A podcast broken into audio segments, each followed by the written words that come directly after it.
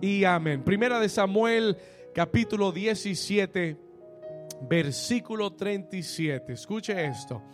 David está hablando con Saúl antes de enfrentar a Goliat y le dice, añadió David, versículo 37, Jehová que me ha librado de las garras del león y de las garras del oso, él también me librará de la mano de este filisteo. Yo quiero hacer una pregunta. ¿Hay alguien aquí que el Señor ha librado de la mano del oso y del león?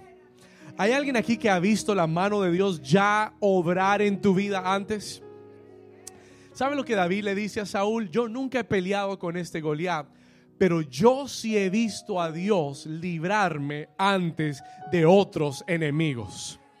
Y el mismo Dios que me libró del oso y del león es poderoso para librarme de la mano de este gigante. Y yo quiero que sepas que si Dios ha hecho ya algo en tu vida antes, ese mismo Dios es poderoso para hacer el milagro hoy en tu vida también. David le dice, escuche esto, vamos a leerlo una vez más. David añadió el Jehová que me ha librado de las garras del león y de las garras del oso, Él también me librará de la mano de este filisteo. Y dijo Saúl a David, ve y Jehová esté contigo. Versículo 38. Y Saúl vistió a David con sus que... y escúchelo bien. Y Saúl vistió a David con sus ropas y puso sobre su cabeza un casco de bronce y le armó de coraza y ciñó y ciñó David su espada sobre sus vestidos y probó andar porque nunca había hecho la prueba. Y David le dice a Saúl David tells Saul David le dice yo diga conmigo yo no puedo andar con esto yo no puedo andar con esto. Esta armadura no es para mí. Porque nunca lo practiqué. Y me encanta lo que David hace. I love what David does. No dice que Saúl le mandó a quitar. Dice que David echó de sí aquellas cosas. He took them off. Y tomó su callado en su mano y escogió cinco piedras lisas del arroyo y las puso en el saco pastoril, en el zurrón que traía, y, y tomó su onda en su mano y se fue hacia el filisteo. Y la iglesia dice, hoy quiero hablarte acerca de vestidos para la batalla. Dígale al vecino, vestidos para la batalla. Dress for the, for the fight. En el nombre de Jesús. Puedes tomar tu lugar. You could take your place this morning.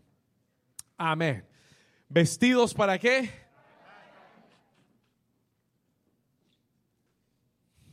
Aleluya. Hoy, por el Espíritu Santo de Dios, yo creo que el Señor nos tiene en una temporada. He has us in a season donde Él quiere llevarte a vencer esos gigantes que han estado dando vueltas en tu vida por mucho tiempo. Goliat llevaba 40 días dando vueltas. He had been lingering for 40 days. 40 días probando al pueblo de Israel, desafiándolo constantemente, día y noche. ¿Alguien aquí sabe lo que es un Goliat? You know what a Goliath is? ¿Alguien aquí ha tenido que enfrentar a un Goliat? Déjeme ver su mano. ¿Alguien aquí todavía tiene un Goliat vivo por ahí dando vueltas? Pues e, esta palabra, this word, es porque Dios en esta temporada, lo que aprendimos la semana pasada acerca de la unción del Espíritu Santo y lo que Dios te va a enseñar en el día de hoy, tiene un propósito. It has one purpose. Y es que en esta temporada tú tomes tus armas espirituales y tú tomes la armadura correcta para derrotar los gigantes que Satanás te ha enviado a tu vida. Los, los gigantes son enviados por el diablo. The giants are sent by the devil y son enviados para atemorizarte, son enviados para paralizarte, para que te detengas, para que no avances, para que no progreses, para que tengas miedo, para que te desanimes. ¿Cuántos saben que los, los gigantes muchas veces nos desaniman? Cuando tú ves un gigante parado en donde Dios te ha dicho que es tu lugar, tu territorio, y tú ves un gigante ahí parado, la mayoría se desanima. Most of us get discouraged. Pero Dios necesita que en este tiempo se levanten Davides en la iglesia. God needs Davids to arise in the church. Dios necesita que se levanten Josué, que se levanten Calebs y Josué, Davides, que crean en la unción de Dios en sus vidas y que tomen las armas espirituales para derribar los gigantes, to, to bring down every giant. Alguien dice amén a eso. Hoy yo declaro por el Espíritu Santo de Dios que los gigantes en tu familia van a caer. Que todo gigante que el diablo ha enviado, asignado a tus hijos, va a caer en el nombre de Jesús. Que todo gigante que el diablo ha enviado, asignado a tu matrimonio, va a caer en el nombre de Jesús que todo gigante que el diablo ha enviado asignado a tu, a tu, economía va a ser derribado en el nombre de Jesús que todo gigante que el diablo ha enviado asignado a tu salud va a ser derribado en el nombre de Jesús. ¿Alguien lo puede creer? ¿Alguien le da un aplauso al Señor que tenga fe? Que así será. Usted no puede leer la escritura y pensar que esto solamente aplica para la historia. Usted tiene que tomar la escritura y entender que cada lección es una aplicación para nuestra vida. It's an application for our life. Hoy Dios te va a dar, este, es la, el propósito y la misión de este mensaje, es Dios quiere darte hoy la vestidura correcta. Escuche esto. He wants to give you the right, the right armor, la vestidura correcta, las armas correctas necesarias para derribar al gigante. Hay personas aquí que están esperando que Dios derribe al gigante. Escúcheme bien, sí, Dios lo va a hacer, pero Dios lo va a hacer a través de ti. Tú vas a tener que ir al campo de batalla. Y tú vas a tener que mirar a Goliat en los ojos. Y vas a tener que desafiarlo. Escúchame bien. Eh, porque muchas veces queremos que Dios haga todo por nosotros. Señor, yo no quiero ir al campo de batalla. Mátalo tú, Señor. Mátalo tú. Señor, hazlo tú. Y el Señor dice, sí, yo lo voy a hacer. Pero yo quiero que tú vayas al campo de batalla. Yo lo voy a hacer, pero lo voy a hacer a través de, de tu vida. Lo voy a hacer a través de esa onda y de esa piedra que he puesto en tus manos. Entonces esta mañana es importante que entiendas que necesitas la armadura correcta y las armas correctas para ir al campo de batalla. En el versículo 38, la Biblia dice que Saúl, David va delante de Saúl y David, aunque es un niño de 17 años, y aunque es solamente un niño y nunca ha tenido experiencia de batalla, cuando él ve ese gigante, él lo único que ve es un incircunciso filisteo. Él lo único que ve es un enemigo de Dios. He sees an enemy of God. Él no ve el tamaño del gigante. Él no ve la estatura ni la grandeza del gigante. Lo único que él ve, the only thing that he sees, es que ese es un enemigo de Dios que se opone al propósito de Dios. Y lo único que David sabe es que por ser enemigo de Dios, él tiene la unción para derribarlo. ¿Alguien está aquí todavía? David va a Saúl con esa confianza y le dice, ¿por qué, ¿por qué tienen miedo? Este gigante lo vamos a derrotar. Y David habla con tanta fe y tanta confianza y le dice y le dice a Saúl en el eh, capítulo 17 donde comenzamos a leer versículo 37, Jehová me ha librado de las garras del león, de las garras del oso. Y él dice, también me librará de las manos de este filisteo. ¿Cuántos tienen fe que el Señor que hizo algo en tu vida ayer lo puede volver a hacer hoy? ¿Estamos acá? Eso es lo que David dice. That's what David is saying. Señor me libró antes, ¿cómo no me va a librar ahora? Señor me sanó antes, ¿cómo no me va a sanar ahora? El Señor proveyó antes, ¿cómo no va a proveer ahora? ¿Alguien está aquí conmigo?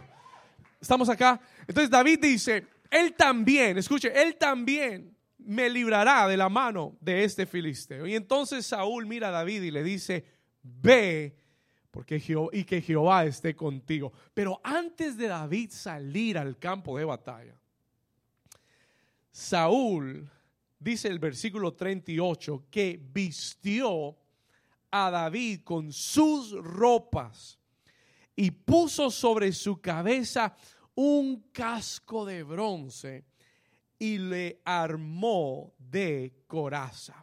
Escuche esto, listen to this carefully. Saúl estaba tratando de ayudar a David. He was trying to help David. Y lo que le da a David no es algo malo. It's not a bad thing. Cualquier hombre natural hubiera hecho lo mismo. Le hubiera dado una armadura para ir a pelear. He would have given him an armor. Escuche esto. El problema es que en la escritura Saúl representa, escriba esto por favor, Saúl representa el hombre que opera en la carne. The man that operates in the flesh. En la escritura Saúl representa al hombre que opera en qué? En la carne el hombre que busca las armas carnales para derribar problemas y gigantes espirituales. ¿Alguien me está entendiendo? Entonces Saúl lo viste con su armadura. Y tú tienes que tener cuidado de la armadura de Saúl. Tú tienes que tener cuidado de no ir a la batalla con la armadura de Saúl. Porque la armadura de Saúl son las armas carnales. Porque la armadura de Saúl es la fuerza humana. La armadura de Saúl es la lógica y la razón humana. It is the human logic and the human reason es cuando tú tratas de enfrentar un problema en tu vida con tu fuerza humana. ¿Cuántos se han dado cuenta que si tú quieres derribar un gigante, no lo puedes hacer con tu fuerza humana? ¿Cuántos se han dado cuenta que los problemas, cuando usamos nuestra sabiduría, lógica, racionamiento humano, empeoramos el problema antes de solucionarlo? ¿Cuántos se han dado cuenta que cuando usamos la armadura de Saúl, en vez de mejorar la situación, empeoramos la situación? We make it worse. ¿Sabe lo que el Espíritu Santo me dijo mientras escribía este mensaje? El Espíritu Santo me dijo, la victoria sobre tus gigantes nunca vendrá en la carne, will never come through the flesh. Y, y el Espíritu Santo me dijo eso, muchos están perdiendo la batalla contra Goliat porque tienen la vestidura incorrecta. Se lo voy a repetir. Hay muchos en este lugar que están perdiendo la batalla contra Goliat en el trabajo en su hogar, con sus hijos, en su matrimonio, en sus finanzas, en, en tantas diferentes áreas donde un gigante se te ha levantado, estás perdiendo la batalla. You're losing the battle porque lo estás maquinando con la mente carnal. Porque las armas que has buscado son las armas del hombre natural. You've looked for the natural man's armor. ¿Alguien, ¿Alguien entiende lo que estoy diciendo? Estamos acá. Escuche esto. Y la semana pasada aprendíamos, el Señor dijo, no es con ejército, no es con fuerza, mas con mi santo, mi santo espíritu. Diga, con el Espíritu Santo, ha dicho el Señor. me encanta la actitud de David. Porque en el versículo 39, David se ciñe de la armadura de Saúl. Escuche esto. Ciñó David su espada sobre sus vestidos y probó andar con eso. Pero él dice, dice que nunca había hecho la prueba, pero David le dijo a Saúl, ¿qué le dijo? ¿Qué le dijo? Yo no puedo andar con esto. Un ungido no puede andar con la armadura de Saúl. ¿Alguien está aquí conmigo? Si tú eres un ungido, if you are anointed, escúchame bien iglesia, si tú eres un hombre y una mujer espiritual, tú no puedes andar con la armadura de Saúl. No te va a quedar bien. No te vas a sentir cómodo. No vas a poder caminar. los ungidos de Dios no pelean con armas naturales. Los ungidos del Señor tienen armas espirituales que son poderosas en Dios para la destrucción de fortalezas. Anota esta cita, segunda de Corintios capítulo 10, versículo 3. Second Corinthians 10, verse 3. Escúchalo bien. El apóstol Pablo lo dice. Pues aunque andamos como, en, como, dice, pues aunque andamos en la que. Sí, tú y yo aún somos de carne y hueso. Todavía no estamos glorificados. Toque al vecino a ver si es de carne y hueso todavía. Andamos en la carne. Diga, andamos en la carne. Pero Pablo nos recuerda y nos dice que aunque andamos en la carne, no militamos según la carne. We don't fight according to the flesh. ¿Alguien dice amén a eso? Pues aunque andamos en la carne, no, mil, diga, no militamos según la que. No usamos armas carnales. No usamos armas humanas, carnales no usamos sabiduría humana para resolver la, la, guerra espiritual. Siguiente versículo, verse 4.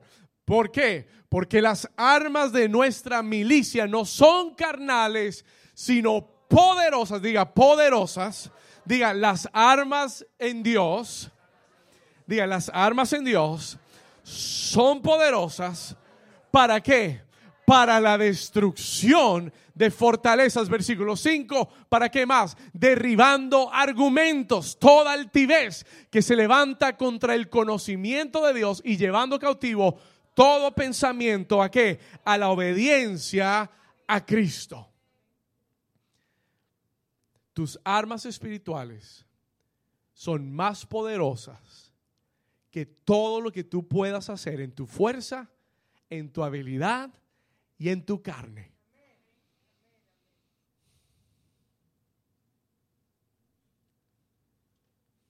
¿Alguien está aquí todavía?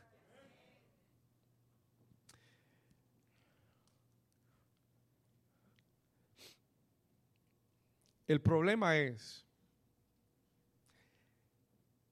que si tú no eres espiritual, siempre vas a ir a la mente carnal.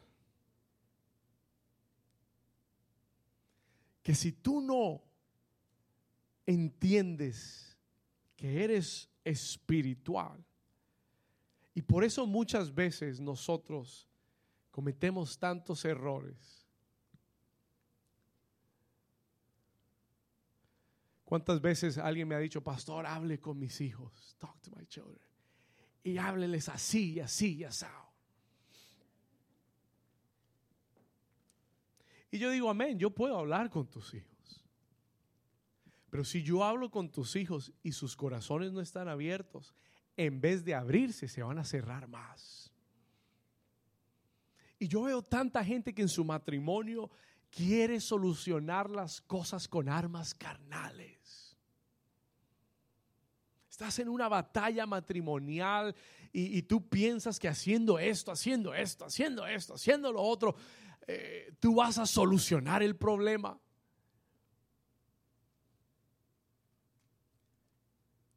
Pero el momento que tú entiendas que ese gigante es espiritual, que ese gigante está siendo influenciado por un principado y una potestad enviada por el mismo infierno, asignada para tu vida. Porque esto es lo que la escritura nos enseña y en un momento voy a entrar en esto. I'm going to walk into this in a minute. Porque la Biblia dice que no seamos, que, que no ignoremos las maquinaciones del enemigo. Que no ignoremos cómo el enemigo trabaja. You have to be conscious how he works. David dice, yo no puedo andar con esto. Y se quita la armadura de Saúl. El Señor me dijo para alguien en este lugar, y, lo tuve que anotar porque fue algo muy específico, y este es un consejo para alguien en este lugar.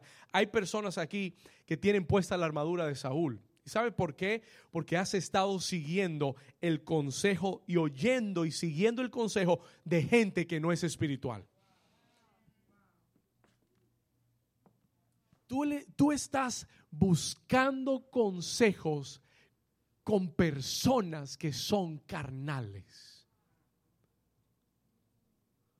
Y tu pastor te da un consejo y tú lo, y tú lo guardas. Y ah, bueno, gracias, pastor.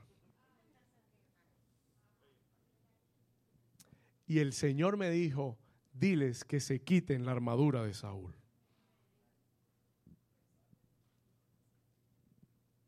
¿Alguien está aquí todavía? tú le pones más cuidado a un experto financiero allá afuera que a lo que la palabra de Dios te enseña en la escritura. Si, si le va a aplaudir, apláudala. Si no, escucha, escúchame acá tú le pones más, tú le das más consejo, tú le pones más atención a un psiquiatra o un terapista matrimonial que al consejo de la palabra de Dios para tu matrimonio. Estás mal. Tienes puesta la armadura de Saúl. Y el Señor me dijo que te dijera, si tú quieres vencer ese gigante, quítate la armadura de Saúl porque no podrás ir a la batalla a tu manera, con tu fuerza, con tu sabiduría, ni con el consejo de los expertos como Saúl, que era un experto en la batalla, que ya había peleado contra otros enemigos. Él era el experto, pero David dice, tú puedes ser el experto, pero la unción de Dios sabe más que tú. ¿Alguien está aquí conmigo? Oh, pero la unción de Dios vale más que la experiencia. That's worth writing down. La unción de Dios tiene más peso que la experiencia. Por eso dice el, apóstol Juan, la unción te enseñará todas las cosas. Aún lo que no sabes hacer cuando tú estás ungido y tienes la unción del Espíritu Santo, tú lo haces como nunca lo hiciste antes, pero eres exitoso. Como decía Claudia, porque la gracia de Dios está sobre ti hay gracia sobre tu vida. Pero la gracia no viene sobre cualquier persona. La gracia no viene por venir aquí un domingo. La gracia viene cuando tú te humillas delante del Señor. Cuando tú buscas a Dios con el corazón, te humillas y le dices, Señor, lo que tú digas, yo lo haré. Whatever you say, I will do it. Si me dices que brinque, yo brinco. Si me dices que me siente, me siento. Eso es humildad. That is humility. Y el que se humilla bajo la mano de Dios, el Señor a su tiempo lo levantará. Vamos a dar un aplauso si tú lo crees. Dios está hablando en esta mañana. God is speaking this morning. Alguien grite aleluya.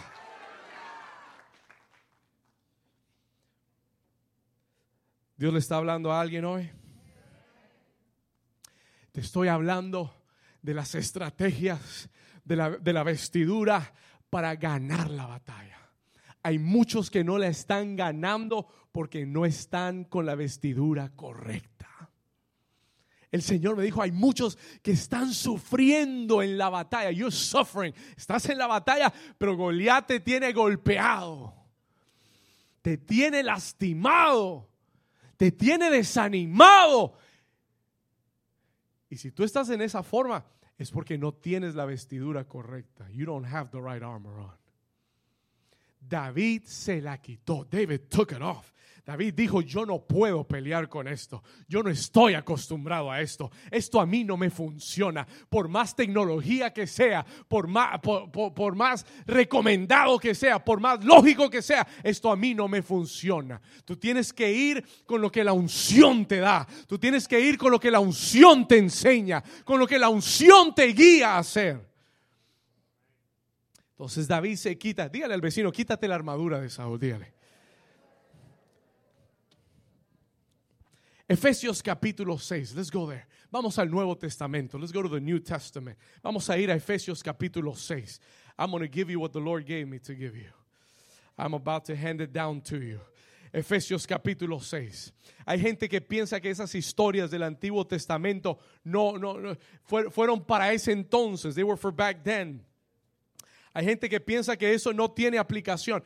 Tienes que aguantar los versículos hasta que yo llegue hay gente que piensa que no tiene aplicación, that it doesn't have an application.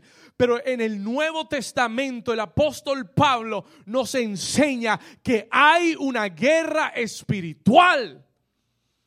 El apóstol Pablo nos enseña que aún hoy la iglesia tiene una, una guerra espiritual.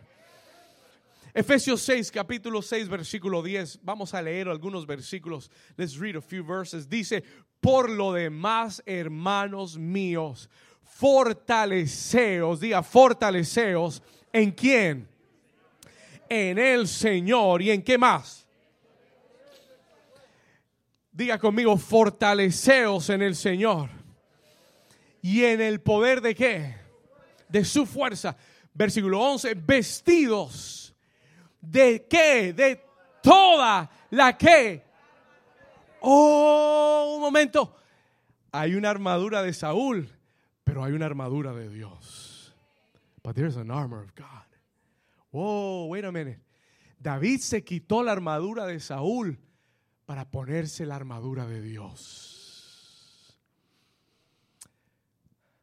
Y Pablo dice, si tú vas a ganar en esta guerra espiritual, tienes que tener puesta la armadura correcta. Él dice, ponle atención, vestidos de toda la armadura de Dios. ¿Para qué, apóstol Pablo? Para que podáis estar firmes contra las que acechanzas de quién? Porque no tenemos lucha contra sangre y ya no peleamos con la gente. La gente no es tu problema. El jefe no es tu problema. El vecino no es tu problema. Alguien dice amén. Vamos, e, esa, esa that person that you're fighting against is not your problem. Tu lucha no es contra ellos. Pastor, porque si usted, lo conociera, usted, if you knew who they were, si usted supiera cómo es ese vecino, usted sabría que es el diablo. Diga conmigo, nuestra lucha no es contra carne ni sangre. El apóstol Pablo dice, nunca desvíes tu atención en la batalla a las personas. Nunca desvíes tu atención en la batalla a las personas. Eso es lo que el diablo quiere. That's what the devil wants. Porque cuando tú pones tu atención en la gente que te está que te está haciendo la vida imposible, comienzas a luchar en la carne. Cuando tu atención se va a la persona, a tu cónyuge, a tus hijos, tú comienzas a luchar en la carne. Te pones la armadura de Saúl y usted dice, a mí no me la hacen. A mí me van a conocer. ¿Cuántos han dicho ese versículo algún día? Primera, primera de Juanito, versículo 5. Primera de Juancho 1, 2. Cuando tu atención está puesta en la gente, tú vas a, tú vas a pelear en la carne. Pablo dice, no, no, no, no. nuestra lucha no es contra carne ni sangre. Dice, mira lo que dice, sino contra principados. Escúchelo bien, ¿contra quién más? Potestades, contra los gobernadores de las tinieblas de este siglo, contra huestes de maldad. ¿Alguien está aquí conmigo? Le voy a explicar algo. Let me explain something to you. Aunque, aunque leemos en el Antiguo Testamento acerca de David y los gigantes, en el Nuevo Testamento Pablo nos dice todavía hay una lucha, todavía hay una guerra. Y no es contra gigantes físicos, es contra gigantes espirituales, potestades, principados, huestes de maldad. Escúchalo bien, listen to this. Y Pablo dice, si tú vas a ganar esa guerra, si tú vas a ganar esa batalla, tú tienes dos cosas importantes. Anote esto. Two things. Two things says. Lo primero es que tú tienes que estar fortalecido en el Señor y en el poder de su fuerza. Tú tienes que estar fortalecido en el Señor y en el poder. Si vas a ganar la batalla espiritual, si vas a, a tener victoria contra Goliat, Tú necesitas estar fortalecido en el Señor. ¿Alguien dice amén a eso? Pastor, ¿cómo me fortalezco en el Señor? En la presencia del Señor hay plenitud de gozo. Y el gozo del Señor es nuestra qué? Dígalo fuerte, el gozo del Señor es nuestra. Si no lo sabía, anótelo. La, tu fuerza viene en la presencia del Señor. Tú tienes que estar continuamente en la presencia del Señor. Y cuando tú entras continuamente en oración, en adoración, en los altares, y tú estás continuamente conectado con el Señor, en la presencia del Señor, te vas a fortalecer en el Señor. You will be strengthened in the Lord. Pero pásate un día, una semana sin estar conectado al Señor y mira cómo el diablo ya te tiene en la parrilla el domingo listo para asarte. Is it true or is it not true? Y hay mucha gente que se deja tan fácilmente distraer por el enemigo y robar de su tiempo de comunión con Dios. Y no entienden por qué al final de la semana están tan derrotados, tan desanimados. Y hay que traerlos arrastrados a la iglesia. Y muchos se quedan viendo online. Aleluya. Diga, amén. Diga amén porque usted vino hoy. Y los que nos están viendo online, los amamos. Amen. Den un aplauso al Señor. We love you. Decía mi abuela, el que le cae el guante, que se aguante. Amén.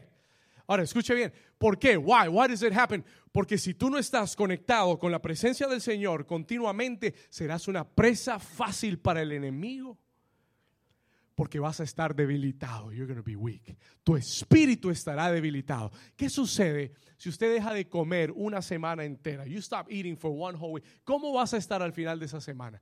Debilitado. Porque no has alimentado tu, tu, tu, carne. Lo mismo sucede en el espíritu cuando tú no te conectas con Dios, cuando no estás alimentándote continuamente, vas a estar debilitado en tu espíritu.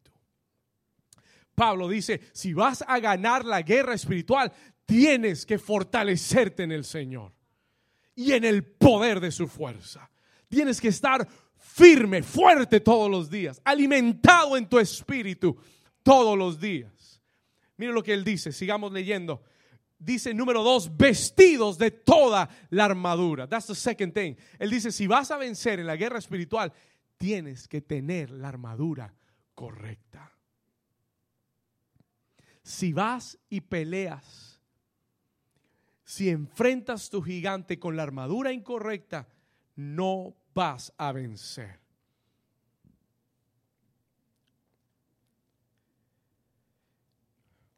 Versículo 13. Mira lo que dice. acompáñame acá. Por tanto, tomad. ¿Cuánta, cuánta parte de la... ¿Cuánta?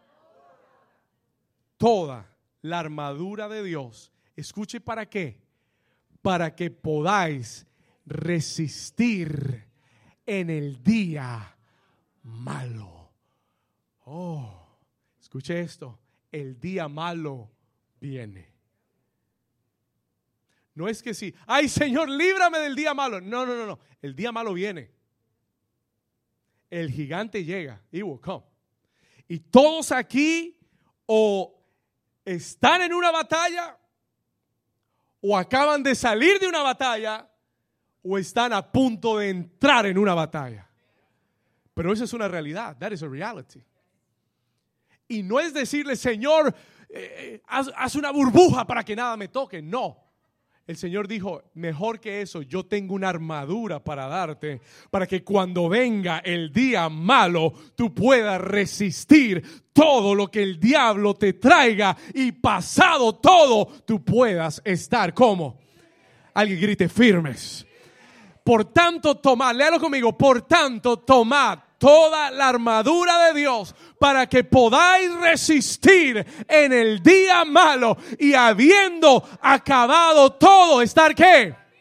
Yo quiero estar firme. I want to be firm que cuando pase la tormenta yo sea como la palmera. Oh, que, que sopló y se dobló, pero acabada la tormenta está firme, parada, lista para lo que viene. Alguien le da un aplauso al Señor fuerte. Pero, come on, give the Lord a hand clap like you mean it. Diga conmigo la armadura de Dios. ¿Le puedo decir algo? Can I share something with you? Thank you, sir. Pablo dice, para que podáis resistir las acechanzas del enemigo. Déjame hacer un paréntesis. Estoy viendo el tiempo, Dios mío. Eh, déjeme hacer un paréntesis para decirle esto. Let me tell you this. Diga conmigo, acechanzas. Esa palabra acechanzas. ¿Sabe lo que nos enseña esa palabra acechanzas? Esa palabra acechanzas es la palabra métodos. Es la misma palabra que usa después Pablo, maquinaciones. Do you know what that means? Déjeme explicarle por un momento lo que significa. El diablo no te ataca al azar. Los ataques que el diablo trae a tu vida han sido maquinados.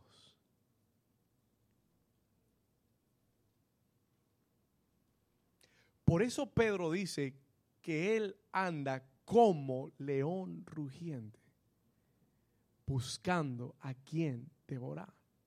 Ahora, ¿qué quiere decir eso, pastor? Escúcheme lo que le voy a decir y reciba esto en su espíritu. El diablo antes de atacarte te ha venido estudiando. Ha estudiado tu familia, ha estudiado tu matrimonio, ha estudiado a tus hijos, ha estudiado tu trasfondo. Y cuando Él trae un ataque, es algo muy maquinado. Y Él asigna principados, potestades, gobernadores de tinieblas específicamente a personas, familias, hombres, mujeres, niños, con una estrategia definida. El diablo no viene a incomodarte, él viene a matarte.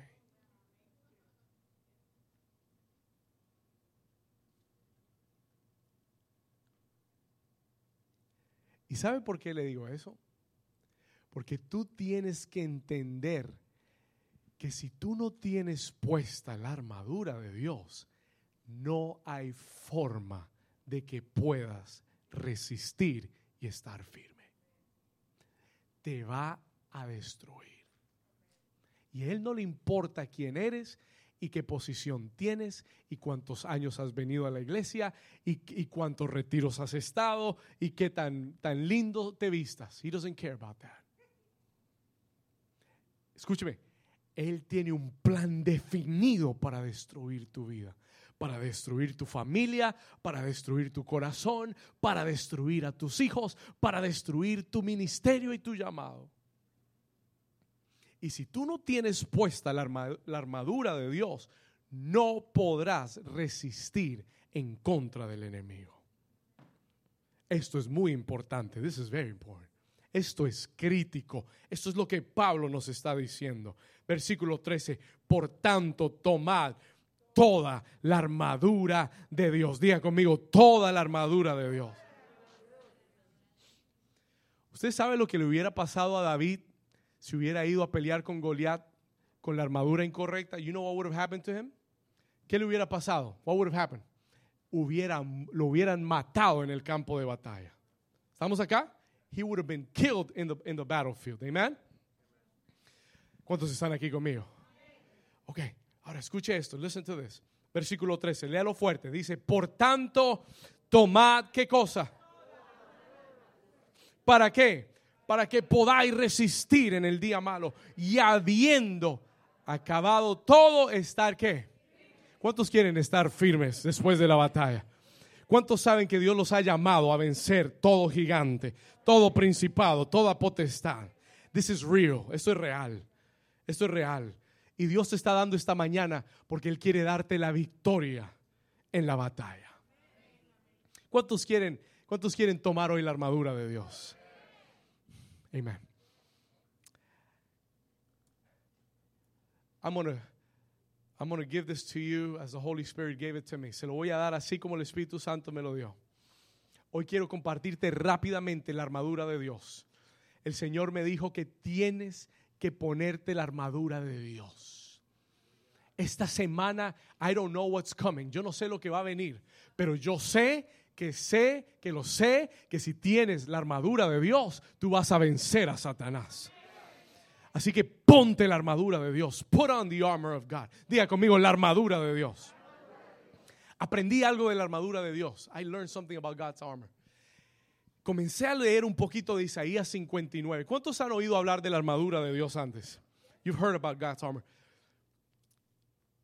Pablo en el capítulo 6, en los próximos versículos, él enseña acerca de la armadura de Dios y él usa el ejemplo de un soldado romano. He uses the example of a Roman soldier.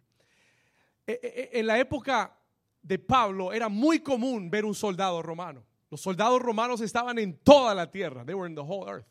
Y todos los soldados romanos tenían la misma vestidura. Pero yo entendí algo y, aprendí algo de la escritura. Yo siempre pensé que Pablo usó el modelo de la armadura basado en el soldado romano. Pero encontré un texto en la Biblia, en Isaías 59, write this down, donde en el libro de Isaías, en el capítulo 59, la escritura describe a Dios como un guerrero valiente que viene a traer venganza sobre sus enemigos. Y encontré un versículo donde dice, y vestido de coraza de justicia y con el yelmo de la salvación. Y dije, my God, esta armadura que Pablo menciona en Efesios 6 no es la armadura del creyente, es la misma armadura de Dios. ¿Alguien está aquí conmigo? Es la misma armadura de Dios que en el Antiguo Testamento Él usó contra sus enemigos, pero en el Nuevo Testamento Él le da a la iglesia para que venza al enemigo. Alguien dice, gloria a Dios. Alguien diga, gloria a Dios. ¿Quiere leerlo rápido? Isaías capítulo 59. I just want to show you this real quick. No lo tenía eh, eh, para leérselo, pero Isaías capítulo 59, versículo 17. Isaías 59, 17. Yo se lo leo. Dice, pues de justicia se vistió como de una coraza. Versículo 17. Con yelmo de salvación en su qué? En su... ¿Sabe de quién está hablando? De Dios Dios tiene una armadura. God has an armor. Y en el Nuevo Testamento, Él le da esa armadura a la iglesia. Oh my goodness. Miren lo que dice. Con, con yelmo de salvación en su cabeza, dice: tomó ropas de venganza por vestidura y se cubrió de celo como de manto. Versículo 19, léalo conmigo, 19. Y temerán desde el occidente el nombre de Jehová y desde el nacimiento del sol de su gloria, porque, dice, porque vendrá qué? Léalo conmigo. Porque vendrá quién? El enemigo como río, más el espíritu de Jehová levantará bandera. ¿Qué dice? Levantará bandera contra él, dice el Señor. ¿Alguien recibe esa palabra? El espíritu de Jehová hoy levanta su bandera contra el enemigo.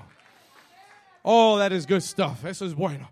Vamos a regresar a Efesios capítulo 6, Ephesians chapter 6, versículo 14. Estad pues firmes, ceñidos vuestros lomos con la verdad. Número uno, anote esto. Number one, diga conmigo el cinturón de la verdad. Anótelo. Write this down. Te voy a dar la armadura de Dios en 15 minutos. I'm going to give you God's armor in 15 minutes. Escucha esto. Diga la, arma, la armadura de Dios. Ahora diga el cinturón de la verdad de todas las partes de la armadura, Pablo comienza con el cinturón. He begins with the belt. Escuche esto. No es la parte más grande, no es la parte más visible, pero para un soldado romano era la primera parte que se ponía. It was the first part they would put on. Diga conmigo, el cinturón de la verdad. Dígalo con ganas. Diga, el cinturón de la verdad. Escuche esto. Y la razón por la que el soldado romano se ponía ese cinturón primero es porque toda eh, la demás parte de la armadura dependía del cinturón. Cómo se acomodaba la coraza, cómo se acomodaba la espada, dependía del cinturón. Sin el cinto, ninguna otra parte de la armadura se podía sostener en su lugar. Diga conmigo la verdad. Y nada más que la verdad. Para ser victorioso, escucha esto, en la batalla espiritual, nuestra vida tiene que estar comprometida a la verdad. Nuestra vida debe ser guiada por la verdad. It must be led by the truth. Jesús dijo, yo soy la verdad. Yo soy el camino, la verdad y la vida. Jesús también dijo, el diablo es el padre de toda mentira. Y el que camina en mentira le da lugar al diablo. ¿Alguien está aquí conmigo? Y yo quiero darte una aplicación al cinturón de la verdad en dos aspectos. Primero, que tu vida esté cimentada siempre sobre la verdad de la palabra de Dios. Hoy en, hoy en día el mundo no sabe lo que es verdad. Hay tanta información que usted oye una noticia hoy en día y usted no sabe si es verdad o no es verdad. ¿Alguien sabe lo que estoy hablando? Usted oye que murió tal persona. Ay, ¿será verdad? Y usted tiene que, y aunque usted lo lea en el internet, usted no sabe si eso es verdad o no. Porque hoy en día la verdad es relativa. El mundo vende una verdad relativa. Las universidades te enseñan que la verdad es lo que tú digas que es la verdad. Lo que tú pienses que sea la verdad, eso es verdad para ti. Jesús dijo, yo soy la verdad. No me escuchó. Jesús dijo, yo soy la verdad la verdad es absoluta. Truth is absolute. Y el creyente que va a vencer al diablo no puede andar entre una cosa y la otra. No puede andar, hay que si será que sí, o será que no, o será que un día sí es verdad, o será que un día no creo. No, esta es la verdad de Dios y tu vida tiene que estar cimentada en la verdad del Señor. Y si Él dijo que eres sano, esa es la verdad. Y si Él dijo, yo soy tu pastor y nada te faltará, esa es la verdad. ¿Alguien me está entendiendo? Y si Él dijo, eres nueva criatura en Cristo, esa es la verdad. That is the truth. Tú tienes que amarrar tu vida a la verdad. Y nunca, nunca le permitas al enemigo un lugar en tu vida caminando en una mentira. Escúcheme bien, esta es la segunda aplicación. This is the second application. Tú no puedes engañar a otros y pensar que vas a tener victoria en la batalla. No puedes engañar al gobierno y pensar que Dios te va a dar victoria sobre los gigantes. No puedes engañar a las autoridades y pensar que Dios te dará victoria sobre el enemigo. Tu vida tiene que estar cimentada en la verdad. Alguien dice amén a eso. La verdad es un cinturón. Amárrate a la verdad, porque donde está la verdad está Jesús. Número dos, number two, let's keep rolling. Número dos, coraza, diga conmigo, coraza de justicia. Pablo dice eh, en el versículo 14, toma, está ceñido los lomos con la verdad y vestidos con la coraza de justicia. Dígalo fuerte, diga coraza de justicia. Anótalo ahí, write it down. Coraza de justicia. La coraza era la parte más pesada de la armadura. It was the heaviest part of the armor. La coraza iba sobre el pecho del soldado y protegía todos sus órganos vitales. It protected all of your vital organs. Pablo dice que la coraza del creyente es la justicia. It is justice. Diga conmigo justicia. ¿Qué quiere decir justicia, pastor? ¿Qué quiere decir ser justo? What does it mean to be righteous? La palabra quiere decir, ser justo quiere decir estar parado rectamente delante de Dios. Escucha esto, el estar parado recto delante de Dios es un arma contra el enemigo. It's a weapon against the enemy. Si tú estás parado firme, recto ante Dios, el diablo no tendrá de qué acusarte. Por eso aprendimos hace unas semanas atrás la oración eficaz de quién? ¿De quién? Del justo, del que está parado recto ante Dios. Esa oración puede mucho. Todo creyente que va a batallar al enemigo necesita tener puesta una coraza de justicia. Ahora usted dice, pastor, pero eso es muy difícil, eso es muy pesado. Sí, es muy pesado. Pero escuche esto, la escritura también declara Romanos capítulo 3 versículo 22, Romans 3:22. Mire lo que dice acerca de la justicia. Dice, "La justicia de Dios por medio de qué? De la fe en quién? En Jesucristo, para todos los que creen en él, porque no hay diferencia, versículo 23, verse 23. Por cuanto todos pecaron y están destituidos de la gloria de Dios, versículo 24, siendo justificados como por su gracia mediante la redención que es en Cristo Jesús. Usted tenga una buena noticia. Dios no te va a justificar por tus obras. Es más, la Biblia declara que nuestras obras son nuestra, dice que la justicia del hombre son como trapos de inmundicia ante los ojos del Señor. Tu justicia y la mía no es suficiente delante de Dios, pero para eso el Señor envió a Jesucristo y por eso Él derramó su sangre en la cruz del Calvario. Y cada vez que tú aplicas la sangre de Cristo, te estás poniendo la coraza de justicia. Alguien está aquí conmigo. Alguien le da, pero den un aplauso como si usted entendiera lo que está oyendo.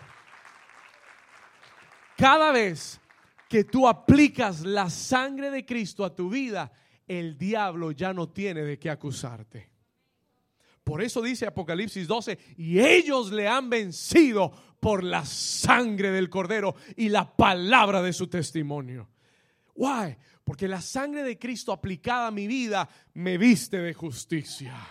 Porque cuando Él me mira y ve esa sangre sobre mí, ya no ve mi pecado, ve el sacrificio perfecto de Jesús. Y Él me dice, hijo, ven acá, ven porque yo cubro tu espalda. ¿Alguien está aquí conmigo? Pero cuando tú no caminas en justicia y tú le das al diablo espacio para que te, para que te golpee, va a matar tu vitalidad espiritual. El que anda en pecado se vuelve enemigo de Dios. Pero por eso la Biblia dice, que podemos confesar nuestros pecados. Si alguno hubiere pecado, dice que abogado tenemos para con el Padre, a Jesucristo el justo. Y si confesaremos nuestros pecados, la sangre de Cristo nos limpia de todo pecado y Él es fiel y justo para perdonarnos. Alguien recibe eso en esta mañana. Diga, Señor, hoy yo tomo la coraza de justicia. Dile, Señor, hoy aplico la sangre de Cristo sobre mi vida, no mis obras, sino tu justicia. Dar un aplauso fuerte al Señor. ¿Alguien está recibiendo esto? Número tres, el Evangelio de la paz. Los, el, apresto del Evangelio, los el calzado del Evangelio de la paz. Diga conmigo, la paz. Anote este versículo, por favor. Juan 14, 27. Jesús dijo, mi paz os dejo, mi paz os doy. No como el mundo la da. Él dice, no se turbe vuestro corazón, ni tenga miedo. El apóstol Pablo dice, tú tienes que caminar con la paz de Dios.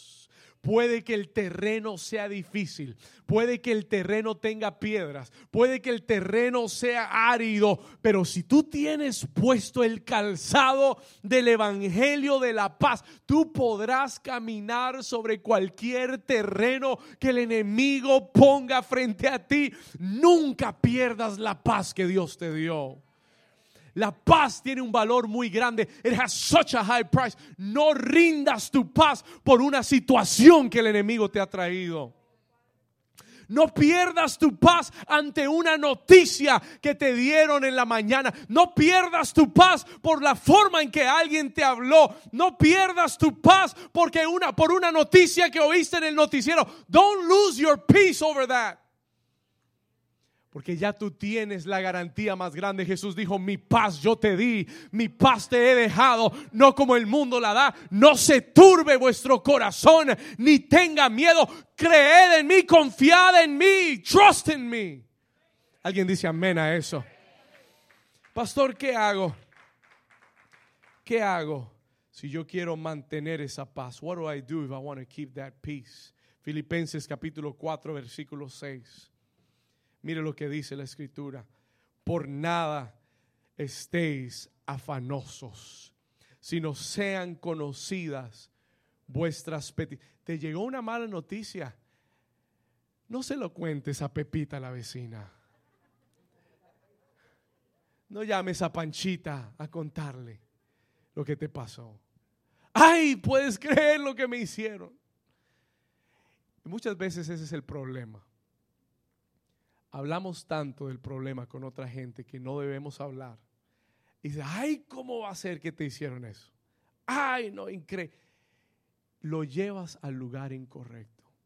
Pablo dice, por nada estéis afanosos. Si te llega una mala noticia, si viene una situación difícil, sean conocidas vuestras peticiones. ¿Qué dice? Delante de Dios en toda oración y ruego. Tú, tú marca la línea de oración directa al Padre. Márcale el celular a Papá Dios. Y dile, papá, eh, eh, fulanito me, me trajo esta noticia, pero Señor, yo te la presento a ti. Señor, tú tienes el control. Tú dijiste que tú me darías tu paz. Señor, yo te presento esta situación. Señor, yo, yo te la, la pongo en, dice Pedro, poniendo toda vuestra ansiedad sobre Él, porque Él tiene cuidado de vosotros. Hay gente que piensa que ser pastor es chévere. No. Mire, ah, ser pastor es la central de todos los problemas. Y al principio era una carga muy grande. It was such a heavy burden. Al principio me desgastaba. Hasta que yo aprendí a hacer esto. El Señor me dijo, David, no cargues el problema. Dámelo a mí. Yo tengo problemas familiares, yo tengo problemas ministeriales, yo tengo problemas de trabajo. En todo lado me traen problemas. Pero yo aprendí que cuando yo tomo esos problemas y se los presento a Dios y los descargo de mi corazón, descanso en Él. Y yo dije, yo un día le dije, Señor, yo no puedo resolver nada de eso. Así que no me voy a preocupar. Si no lo puedo resolver yo, no me voy a preocupar. Te lo voy a dejar a ti y tú verás cómo lo haces. Y dice la escritura, en toda oración y ruego con acción. Gracias papá, porque tú cuidas de mí. Gracias porque no te has olvidado de mí.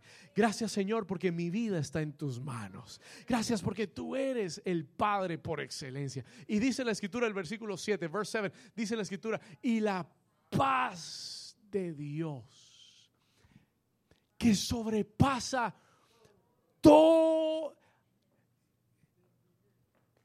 ¿Y cómo puede estar tan tranquilo con tanto problema?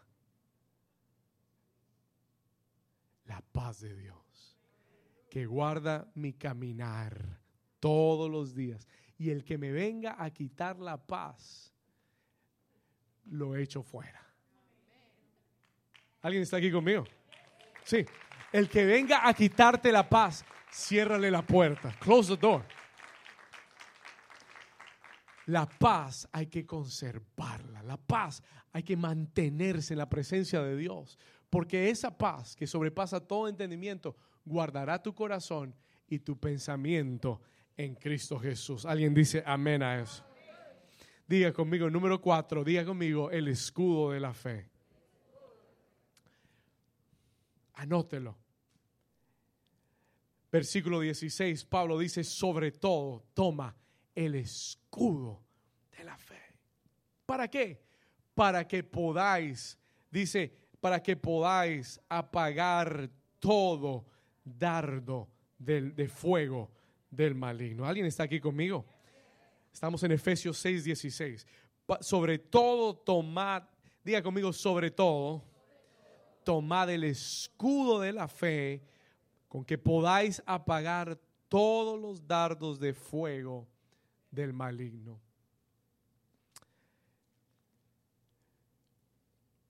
Van a haber muchos dardos de fuego que el enemigo va a lanzar contra tu vida. Dardos de temor, dardos de miedo, dardos de duda. Escuche esto, dardos de mentiras. Todo a tu mente. Y si tú no tienes agarrado ese escudo de la qué? La fe. ¿Qué es la fe, pastor? La certeza de lo que se espera y la convicción de lo que aún no se ve. Si tú no estás amarrado a lo que Dios te ha prometido, lo que ves te va a herir. Voy a repetir. Si tú no estás protegido, anote esto, por lo que Dios te ha prometido, lo que ves te va a herir. El temor te va a herir. La duda te va a llegar. La incredulidad te va a llenar. Y todo creyente, every believer, tiene que, antes de salir de su casa, agarre el escudo de la fe Take the shield of faith. ¿Sabe que el escudo de los soldados romanos no era un escudito así redondito? No, era un escudo de pies, de pies a cabeza. Cubría todo el cuerpo. Te protege total. Tú tienes que tomar todos los días la palabra de Dios. Dice la Biblia que la fe viene por el oír y el oír por la palabra de Dios. Tú no puedes salir de tu casa sin haber tomado la palabra de Dios en tu vida, sin haber tomado las promesas. Si tú tienes promesas de parte de Dios, anótalas, escríbelas, tenlas visibles y cuando venga algo y veas algo contrario, tú tienes que regresar al escudo de la fe y tú tienes que declarar y proclamar con tu boca no lo que ves, sino lo que crees en tu corazón. Alguien está aquí conmigo. Porque dice la escritura, por fe andamos y no por vista. Y ese es el escudo de la fe. That is the shield of faith. No, no, mi amor, es que el doctor dijo tal cosa. No, Dios dijo esto. God said this y tú pones el escudo de la fe. Y tú tienes que apagar los dardos de duda. Alguien me enseñó un día y me dijo, David, alimenta tu fe con la palabra de Dios y tus dudas morirán de hambre. ¿Alguien dice amén a eso? Alimenta tu fe con la palabra de Dios y tus dudas se van a morir de hambre. Pero, pero tienes que entender que el enemigo te va a lanzar dardos de duda ay, ¿será que sí se va a cumplir la palabra o será que no? Pero mira lo que, mira lo que está pasando, pero mira, mira la noticia, pero mira lo que te dijeron, pero mira, mira, mira lo que dijo fulanito de tal. Y tú tienes que pararte y tú tienes que decir, yo no camino por vista, yo camino por fe. Y ese dardo se va a apagar. Alguien dice amén. Alguien dice amén. Alguien le da un aplauso al Señor. I am getting to the end. Ya vamos terminando. Diga conmigo el yelmo de la salvación. Anótelo por favor, el yelmo de la salvación. El yelmo era un casco que el soldado ponía sobre su cabeza para proteger su, cabeza. Es es un área tan vulnerable y el enemigo siempre atacará tu mente. He will always attack your mind. Siempre vendrán pensamientos y tú tienes que aprender a filtrar esos pensamientos. You got to learn to filter those thoughts. Pablo decía, llevando cautivo todo pensamiento a la obediencia a Cristo Jesús. Si ese pensamiento que vino a mi mente no es de Dios, no es puro, no es justo, no es de buen nombre, no tiene alguna cosa buena, entonces yo lo ato, yo lo llevo cautivo a la obediencia a Cristo y no le doy más cabida en mi mente. Ten cuidado con los pensamientos que entretienes en tu mente. Porque todo pensamiento es una semilla espiritual. Y si el pensamiento que entretienes en tu mente no viene de Dios, eso crecerá y dará fruto en tu vida. ¿Alguien me está entendiendo? Tú tienes que tener puesto el yelmo de la salvación. ¿Qué quiere decir el yelmo de la salvación? Tú tienes que pensar como un hombre o una mujer salva en Cristo Jesús. Think like someone who is saved. Piensa como alguien que ha sido salvo por Cristo Jesús. Miren lo que dice la escritura en el libro, vamos a ir ahí mismo en el libro de Filipenses capítulo 4 versículo 8.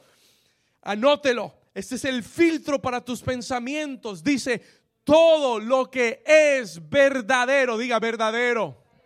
Si no es verdadero, no le des lugar en tu mente. No, que yo creo que fulanito de tal, tal cosa. Eh, no, no, no me sirve. Si no es verdadero, no va para mi mente. ¿Alguien dice amén? Todo lo que es que verdadero, todo lo que es que honesto, todo lo que es justo, todo lo que es puro, todo lo que es amable, todo lo que es de buen nombre, si hay virtud alguna, si es digno, vamos a leer, si es digno, si algo es digno de alabanza, en esto pensad. Think about that. Filtra tus pensamientos. Filter your thoughts. Filter your thoughts. ¿Alguien dice amén a eso? Y lo último, y aquí terminamos versículo 17, verse 17, Efesios 6, 17, y tomad el yelmo de la salvación y la espada del Espíritu, diga la espada del Espíritu. Anótelo ahí, la espada del Espíritu, the sword of the Spirit. Tú necesitas esta parte de la armadura porque todo lo demás te protege Pero esto ataca al enemigo. Diga conmigo, la palabra de Dios es la espada del Espíritu. Tú tienes que tener la palabra de Dios en tu corazón y en tu boca. Dios le dijo a Josué, el conquistador de, de, la tierra prometida, nunca se apartará de tu boca este libro de la ley, para que medites y guardes conforme a todo lo que está escrito, medites en él de día y de noche, porque entonces harás prosperar tu camino y todo te saldrá bien. Esta es la espada del Espíritu.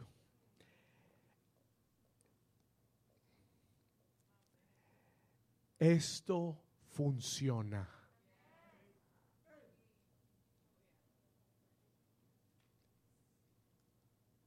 Dice Hebreos 4, la palabra de Dios es viva y eficaz y es más cortante que espada de dos filos.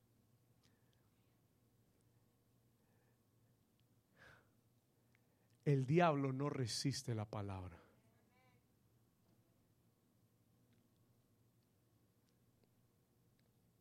Cuando Jesús tuvo que enfrentar al diablo, le dijo, escrito está. Escúcheme bien. Si el mismo Hijo de Dios tuvo que usar la palabra para derrotar al enemigo, ¿cuánto más tú y yo necesitaremos tener la palabra en nuestro corazón y en nuestra boca para derrotar al enemigo? Mire, que toda respuesta de tu boca salga de la palabra. Que cuando tú estés enfrentando y tú sepas que es el enemigo, en vez de hablar de tu carne, Habla de tu espíritu. Deja que tu espíritu saque la espada. Deja que tu espíritu saque la palabra y le diga al diablo en las llagas de Cristo, yo fui curado y yo fui sana. Que, que saque la espada y diga, yo y mi casa serviremos al Señor. Que saques la espada y diga, soy más que vencedor en Cristo Jesús. Pero que saques la espada de tu espíritu. Que no le contestes con tu carne ni le contestes con tu sabiduría. Hay mucha gente que tiene, que tiene una lengua muy, muy eh, inteligente, ¿verdad? You have smart mouth. Y le respondes a la gente con cuatro y cinco palabras. No, responde con la palabra de Dios. Responde ante tus circunstancias con la palabra de Dios. Saca la palabra, pero tienes que guardarla en tu corazón. La palabra tiene que estar en tu boca. It has to be in your mouth. Vamos a ir ahí a Efesios 6. Vamos a terminar. Ponte de pie conmigo. Ponte de pie. Dice en el versículo 16. Sobre todo tomad el escudo de la fe 17 y tomad el yelmo de la salvación y la espada del Espíritu. Diga conmigo la espada del Espíritu. Vamos, ¿por qué no levantas tu mano como si estuvieras tomando la espada del Espíritu hoy? Diga conmigo y la espada del Espíritu que es la palabra de Dios. Versículo 18, orando, en todo tiempo, con toda oración, con toda súplica en el Espíritu y velando en ello con toda perseverancia y súplica por todos los santos. Alguien dice amén. Alguien le da un aplauso fuerte al Señor.